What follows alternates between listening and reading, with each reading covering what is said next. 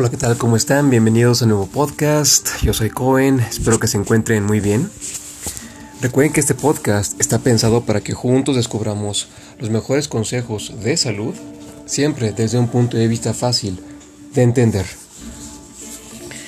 Nuestro tema el día de hoy se llama Aprendiendo a tomar agua y lo llamé así porque hay... Em, vamos a platicar de dos, puntos que me parecen muy interesantes. Eh, vamos a hablar primero del consumo de agua y uno de los mitos que se tiene eh, por ahí eh, con, respecto a qué tanta agua debemos consumir. Vamos a hablar también de un poco sobre la deshidratación versus hidratación. Y al final vamos a hablar de dos recomendaciones em, al momento de estar tomando agua que me parecen muy convenientes que las tengamos presentes. Así que si están listos, comenzamos.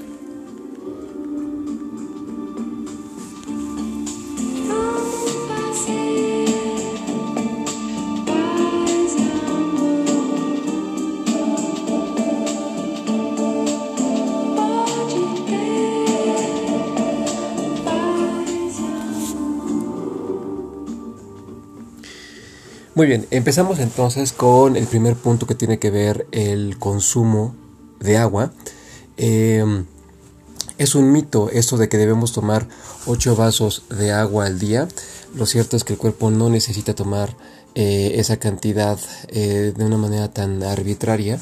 Em, lo cierto es que em, hay muchos animales que logran esta meta, esta cuota de agua diaria eh, consumiendo eh, los llamados leafy greens.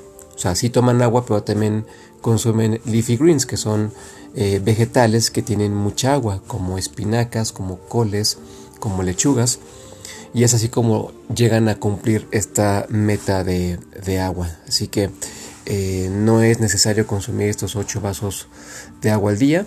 Podemos ayudarnos consumiendo alimentos que también sean ricos en agua que para los que eh, aún no han escuchado ese podcast, hace dos años publicamos un episodio que tiene que ver con los seis pilares para una salud perfecta y dentro de esos seis pilares está el, el consumir alimentos ricos en agua. Bueno, esto también puede complementar muchísimo este, este punto. Y si gustan revisarlo, escuchar este podcast, bienvenido sea. Pasamos al siguiente punto.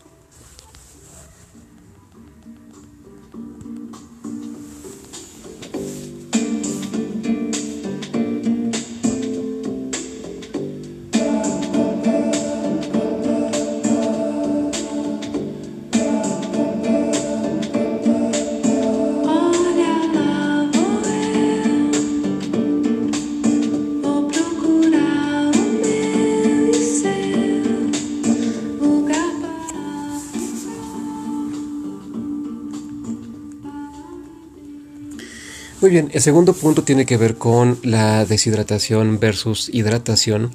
Y para explicarme vamos a poner el siguiente ejemplo. Eh, en un maratón, la, mayor causa que eh, provoca las muertes inesperadas dentro de un maratón es justo la sobrehidratación y no la, no la, falta de hidratación. Eh, esto me llamó muchísimo la atención y es que no es un tema normalmente de deshidratación. Llega a haber eh, eh, casos y hay muchas personas que tienen problemas de deshidratación. Y lo cierto es que hay muchos que también que no están como que tan reportados, eh, tan oficialmente, que tienen problemas de sobrehidratación y que traen diferentes consecuencias consigo.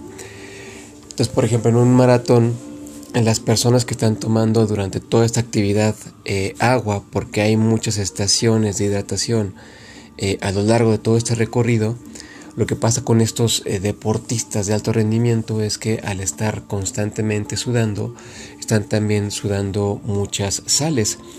Y como bien sabemos, el cuerpo no puede descompensarse y no puede tener tampoco un déficit, una baja, una baja de, de sal tan, tan, tan importante y es por eso que muchas veces eh, esta falta de sal, una actividad como esta en un maratón puede llegar a provocar incluso pues la muerte.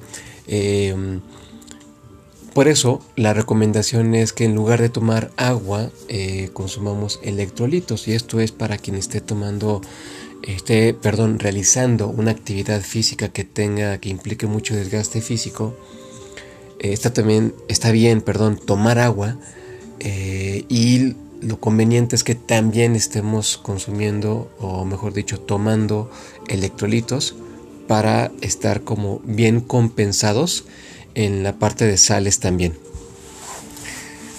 Muy bien, pasamos entonces a dos últimos puntos que me parecen muy importantes que los tengamos presentes.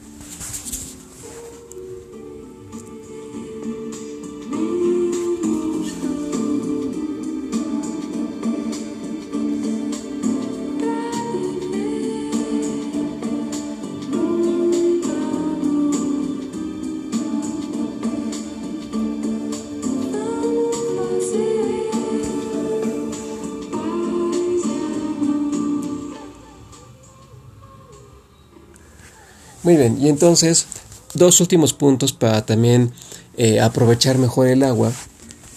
El primero de ellos es siempre que estemos eh, tomando agua tengamos mucha em, mucha atención en lo que estamos pensando y en las emociones que tenemos justo cuando estamos tomando agua porque esas, esos pensamientos y esas emociones van a filtrar y van a llegar a van a influir en, en, el agua de manera que pueden llegar a afectarnos para bien o para mal. Entonces, eh, esto me parece también muy interesante porque esto también nos, nos lleva, nos obliga, nos hace más conscientes para que incluso cuando estemos tomando agua, que pareciera ser algo tan, tan cotidiano, algo tan sencillo, algo que a lo mejor no tiene mayor relevancia, pues sí cuidemos que estemos pensando y sintiendo eh, y más eh, nos vale que tengamos buenos pensamientos y buenos sentimientos,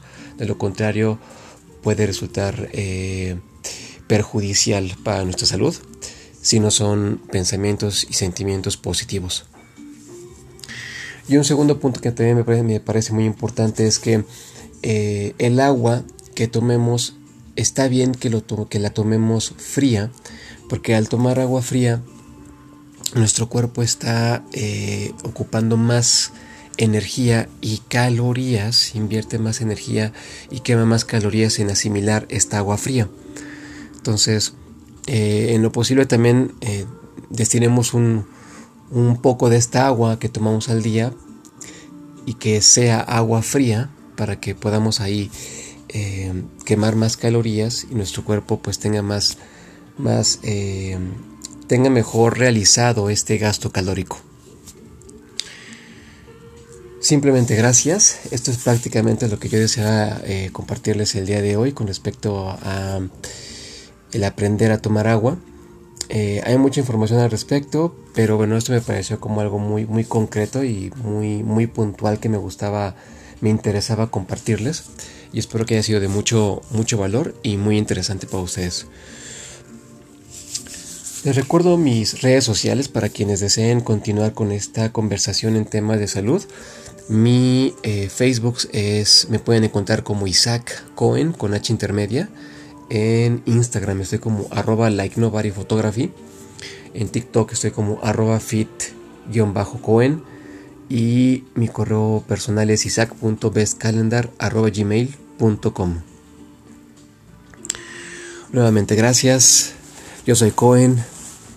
Cuídense mucho.